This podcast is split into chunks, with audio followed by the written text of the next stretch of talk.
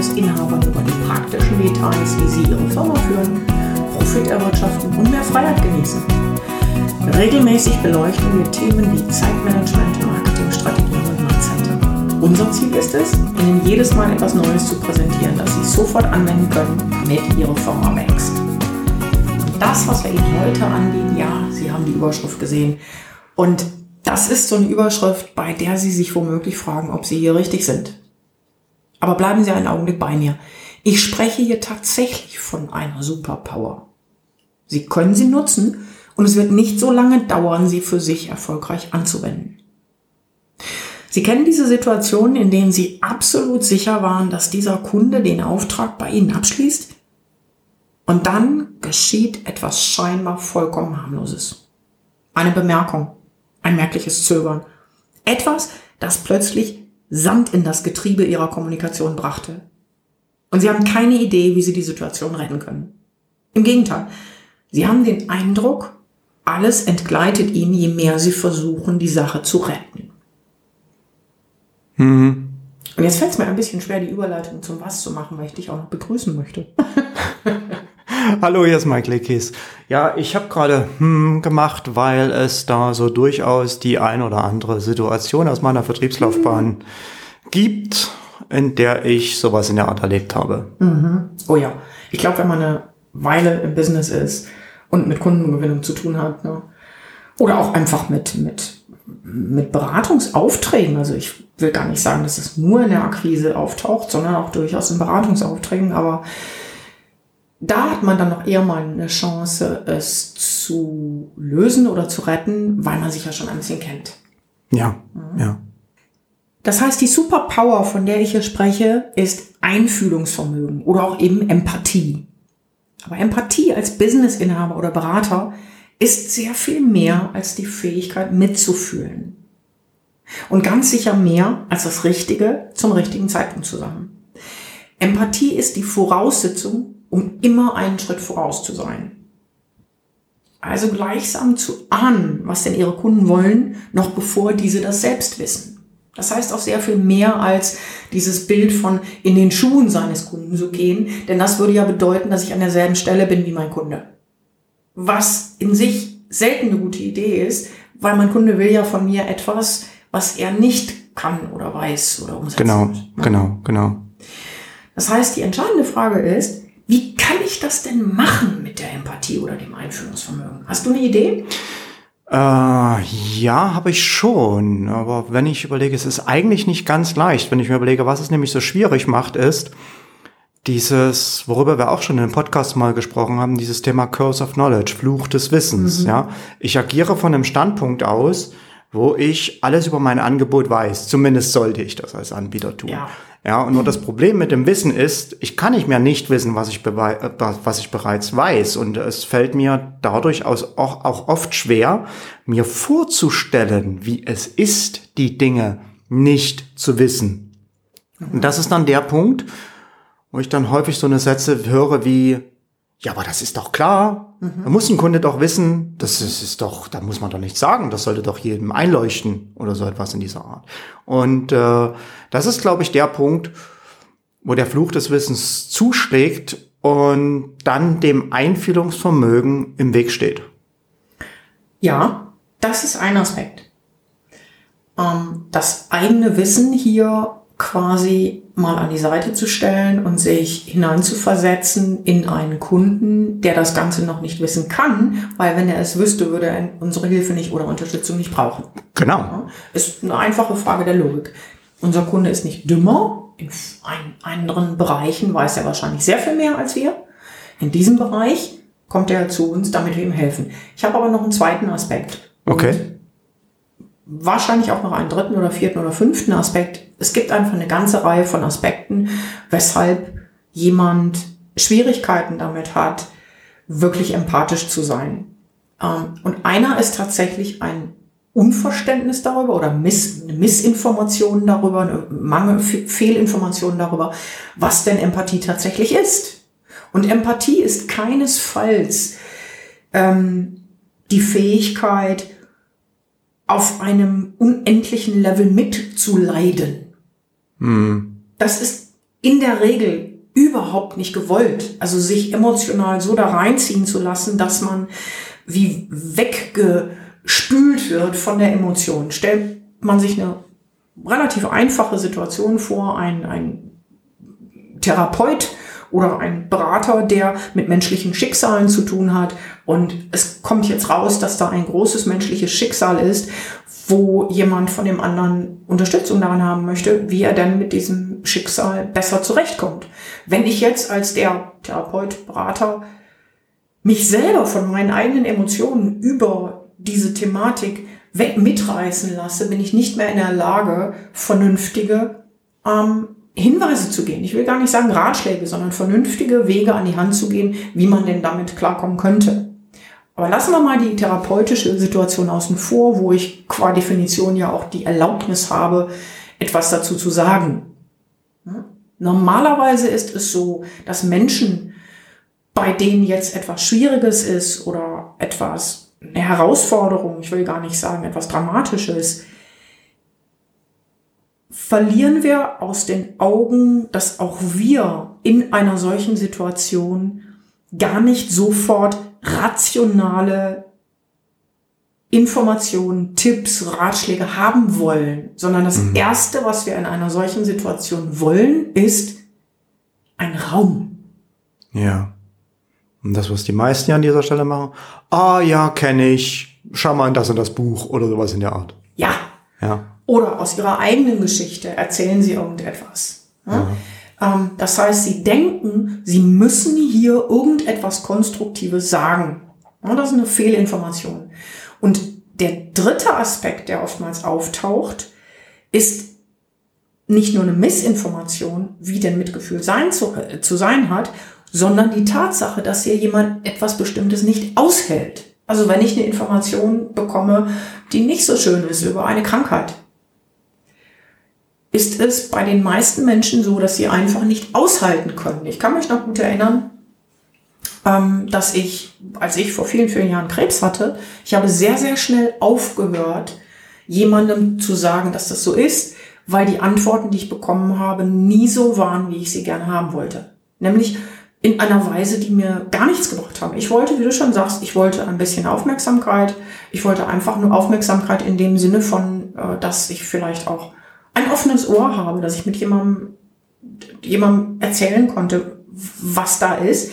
Ich wollte aber keineswegs von jemandem, der keinerlei Erfahrung damit hat, Ratschläge, wie ich denn meine, die Behandlung aufzubauen habe.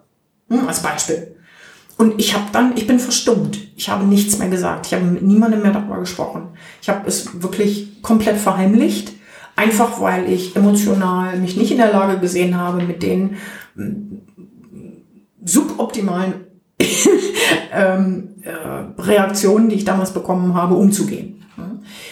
Und es gibt noch einen vierten, eine vierte Art und Weise, wie Menschen reagieren, die man sich einfach auch vergegenwärtigen kann, nämlich die Tatsache, dass ich dann das benutze, um zum Beispiel zu zeigen, wie schlau ich bin.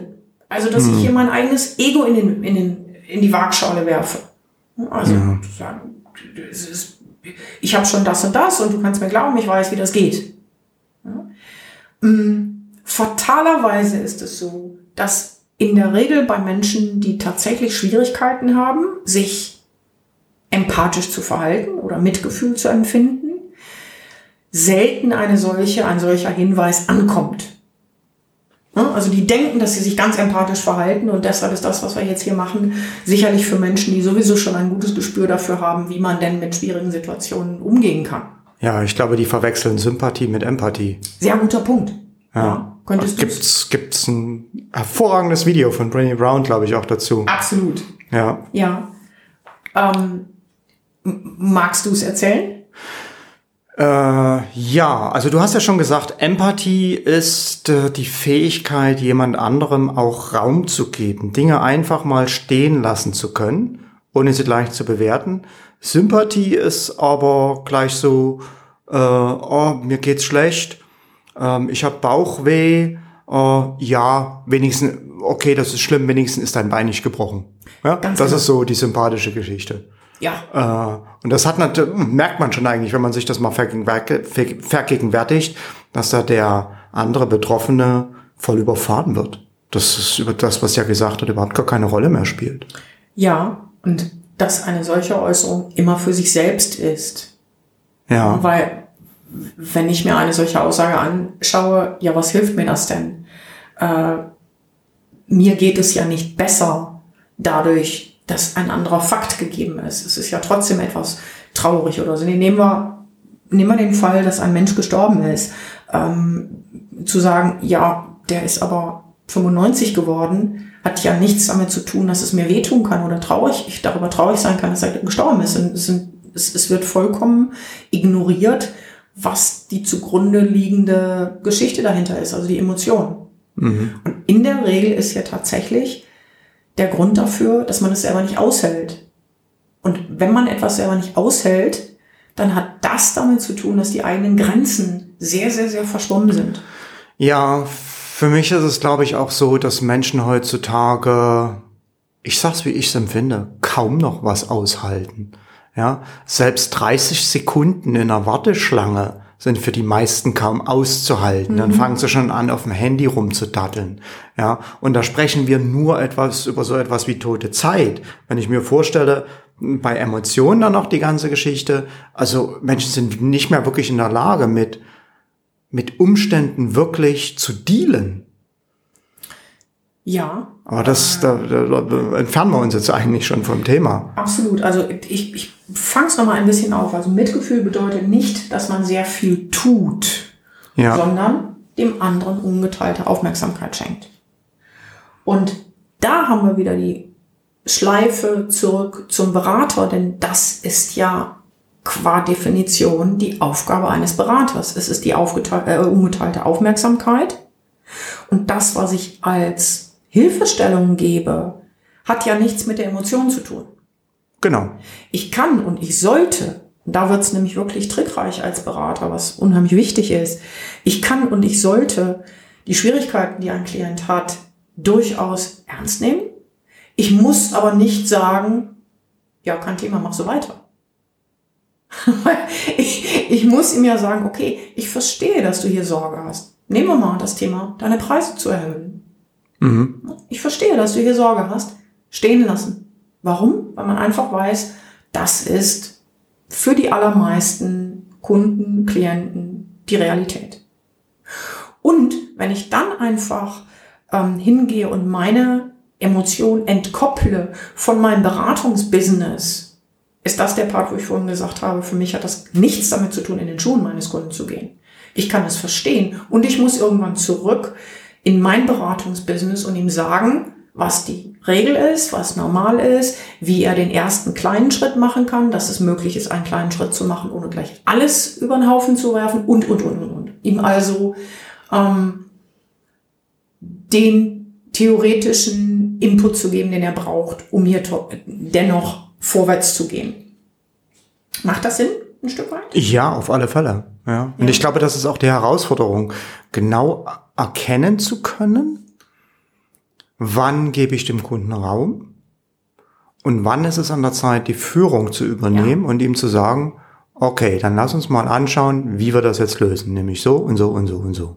Ja, das ist ein sehr wichtiger Hinweis und ähm, ich bin dir dankbar, dass du ihn nennst, weil im Moment, in diesen Zeiten, in diesen herausfordernden Zeiten, ist es wichtiger denn je, diese Leadership, also diese Führung zu übernehmen. Ja, ja, ganz, ganz wichtig, denn äh, was häufig auch übersehen wird, wenn wir mit Kunden zusammenarbeiten, gerade als Berater, dann ist es ja nie so, dass wir alles wissen und die Kunden nichts wissen, dass ja. wir alle Fähigkeiten haben und die Kunden keine Fähigkeiten haben. Mhm. Nein, es ist so, dass auch die Kunden von einem bestimmten Level äh, von Wissen ausagieren, von Fähigkeiten, Erfahrungen ausagieren und natürlich auch mit einem bestimmten Selbstvertrauen in diese Beziehung reingehen. Mhm. Die haben Vorstellungen, Ansprüche, Erwartungen, ja, die sie, die sie formulieren und äh, wo sie sich auch nicht unbedingt die Butter vom Brot nehmen lassen.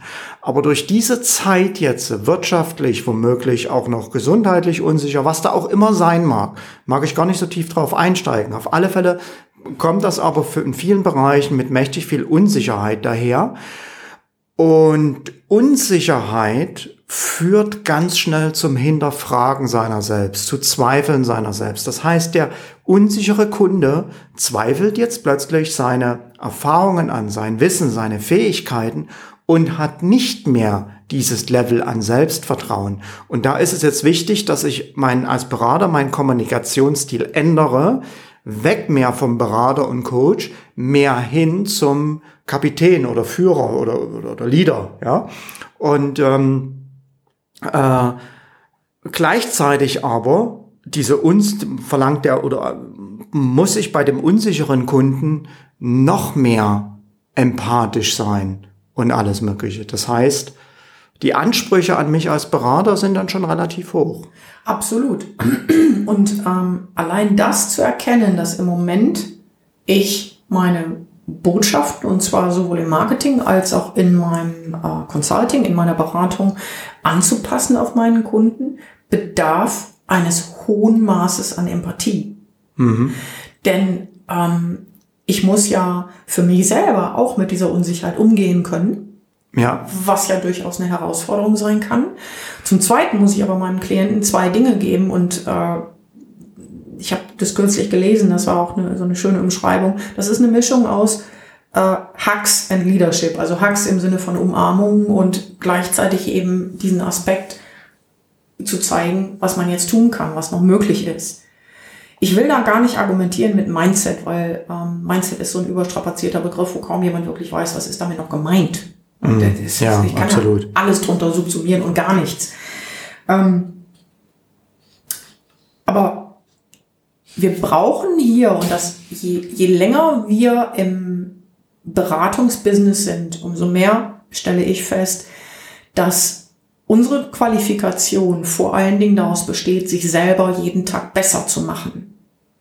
Mhm. Das heißt, ich kann natürlich bestimmte Abschlüsse haben, bestimmtes Wissen haben, aber es geht hier um diesen Bereich des im Englischen, ich finde, das trifft es etwas besser von Self-Improvement, wo ich also immer wieder konstant daran arbeite, wie kann ich diesen Herausforderungen, denen ähm, ich mich gegenüber sehe, aber natürlich auch meine Kunden, wie kann ich mich immer besser wappnen.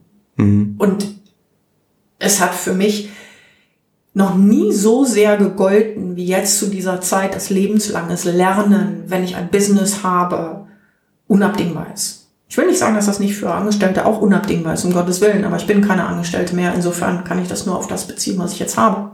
Mhm. Macht das Sinn für dich? Ja, absolut, absolut, ja. Okay, jetzt sind wir so ein bisschen an der Stelle, wo man sich womöglich fragt, ja, wie mache ich das denn? Was sind denn die nächsten Schritte, wenn ich sage? Wäre jetzt tatsächlich meine Frage gewesen. Hast du ein paar? Tipps dafür? Empathie. Ja. Deshalb weiß ich das. okay, cool. Vielleicht auch, weil wir uns 20 Jahre kennen. Okay. Mm, also, oft ist die Voraussetzung für mehr Empathie im Kundenkontakt tatsächlich, die eigenen Grenzen zu kennen. Damit will ich gar nicht sagen, sie mit äh, Klauen zu verteidigen, sondern einfach zu wissen, an der Stelle äh, bin ich nicht so gut oder an der Stelle ähm, möchte ich das nicht, das will ich, das bin ich noch bereit zu geben, an der Stelle nicht mehr, etc. Ganz normal, wie will ich das in meinem Beratungsgeschäft haben? Das ist mhm. tatsächlich wichtig, weil es sonst passieren kann, dass ich mich an einer Stelle wiederfinde, wo jemand von mir nimmt, nimmt, nimmt, nimmt, nimmt und ich gar nicht merke, dass ich in eine Position gerate, in der ich nicht sein will. Und dann natürlich womöglich selber sehr emotional reagiere und mich daraus boxe und ne? das heißt, da die Grenzen klar zu halten und sie sehr unaufgeregt zu leben. Das heißt, ab und zu kommunizieren, du äh, oder sie, je nachdem wie man ist im, in der Beratung, ähm, das sollten wir ein andermal besprechen oder das ist so und so ein Thema, unaufgeregt, ganz souverän. Und das Interessante ist, dass es mit dieser Haltung, also wenn ich meine eigenen Grenzen in gewisser Weise verteidige, sehr viel leichter ist, die mögliche Spannung auszuhalten, die wirklich echtes Mitgefühl mit sich bringen kann. Absolut. Was für mich ein riesiger Augenöffner war, ist der Umgang zwischen uns beiden im Zusammenhang mit dem Thema ADS. Damit meine ich, ähm, also Du hast irgendwann vor nicht allzu langer Zeit im hohen Erwachsenenalter festgestellt, dass du äh, Erwachsenen-ADS hast. Wir mussten viele, viele Dinge ändern.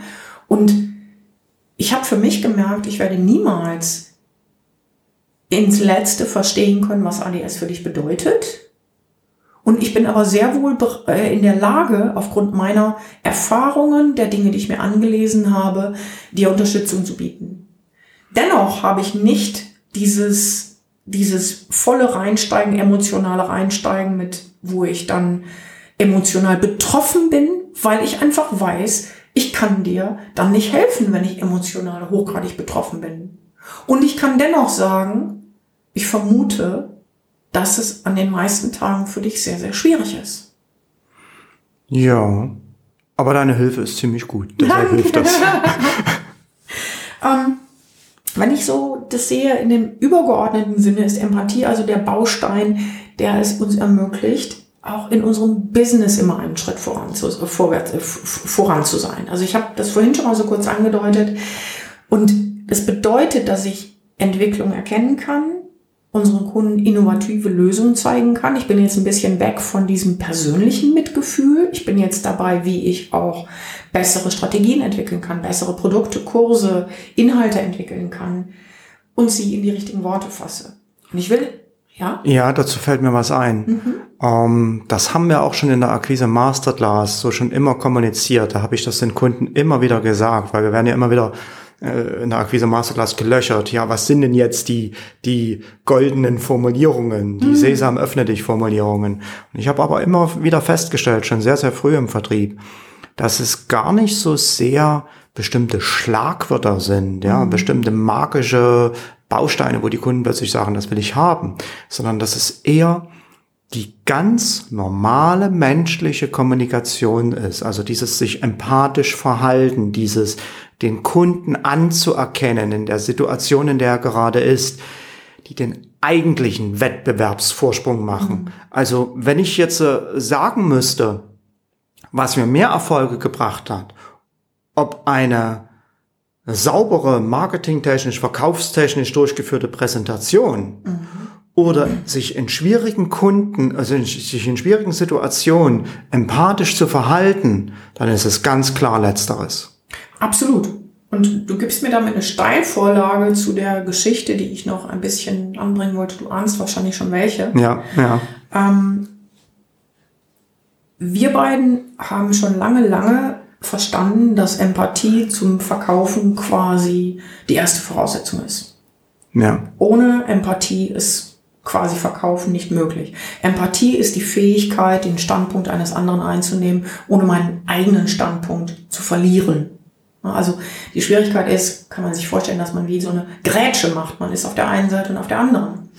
Und ich habe vor wenigen Jahren ein Interview gelesen mit Satya Nadella, aktueller CEO seit ich glaube 2014 von äh, Microsoft, mhm. der es geschafft hat, einen diesen dieser Gigant war ja ein bisschen in Schieflage geraten, wo plötzlich Apple sehr auf dem Vormarsch war und Satya Nadella ist seit vielen, vielen Jahrzehnten bei Microsoft und hat es geschafft, den äh, Profit zu verdreifachen. Ich weiß jetzt nicht mehr, ob es von, 200, von 300 Milliarden auf oder äh, Millionen oder die, ja. keine Ahnung. Ähm, auf jeden Fall ist das eine Leistung, die noch nie, soweit ich weiß, erbracht worden ist von einem CEO und gefragt nach seinem... Nicht auf diesem Level. Nicht ja. auf diesem Level, genau, innerhalb der Zeit, weil das innerhalb ist ja noch nicht so lange. Ja. Ähm, er ist wohl geliebt, nicht nur bei den Shareholdern, was ja normalerweise also den, ähm, den ähm, Aktienbesitzern, sondern auch bei den Mitarbeitern. Und das ist oftmals nicht der Fall, weil ein CEO sich wie scheinbar entscheiden muss, diene ich jetzt den Shareholdern oder diene ich meinen Mitarbeitern. Und Satya Nadella hat ein Geheimnis, was man, wie gesagt, in einem äh, Interview nachlesen kann. Ich verlinke das gerne in den Show Notes, weil es unglaublich spannend ist. Ich zitiere das mal, wo er es auf den, auf den Punkt gebracht hat. Der Kern unseres Business ist eng geknüpft an die Bedürfnisse der Kunden und wir werden nicht in der Lage sein, diese zu befriedigen, wenn wir kein tiefes Gefühl von Mitgefühl haben. Dieser Mann nennt als sein wichtigstes Geheimnis in Anführungszeichen tatsächlich Empathie. Und die Story, die dahinter steckt, und damit schließe ich dann auch, weil man kann es sehr schön nachlesen, die Story, die dahinter steckt, ist, dass Satya Nadella mehrere Kinder hat, Zwei davon haben eine sehr starke Behinderung. Und der schildert selber, dass er sagt, als das passiert ist, als die geboren wurden, war ich ganz verzweifelt und habe mich gefragt, wie konnte mir das passieren? Hm. Und nach relativ kurzer Zeit ist er aufgewacht und hat gesagt, ich habe verstanden, wie egoistisch das ist. Das ist nicht mir passiert. Das ist meinen Kindern passiert. Und denen muss ich jetzt helfen, das beste Leben zu leben. Ich muss das beste, der beste Elternteil sein. Das ist meine Aufgabe. Nicht mich selbst zu bemitleiden. Ich schließe jetzt mal an der Stelle mit der Bitte, sich dieses Interview wirklich durchzulesen, weil man sehr viel über das Verkaufen verstehen kann, wenn man möchte, und über das Leben ganz bestimmt.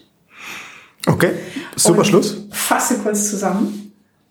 Also, die Überschrift war die Superpower, um bei der Akquise jederzeit das Richtige zu sagen, ist tatsächlich Empathie. Warum? Naja, weil es viele Dinge geben kann, wo wir einfach mehr als nur nackige, in Anführungszeichen, Informationen brauchen, um mit unseren Kunden zu kommunizieren.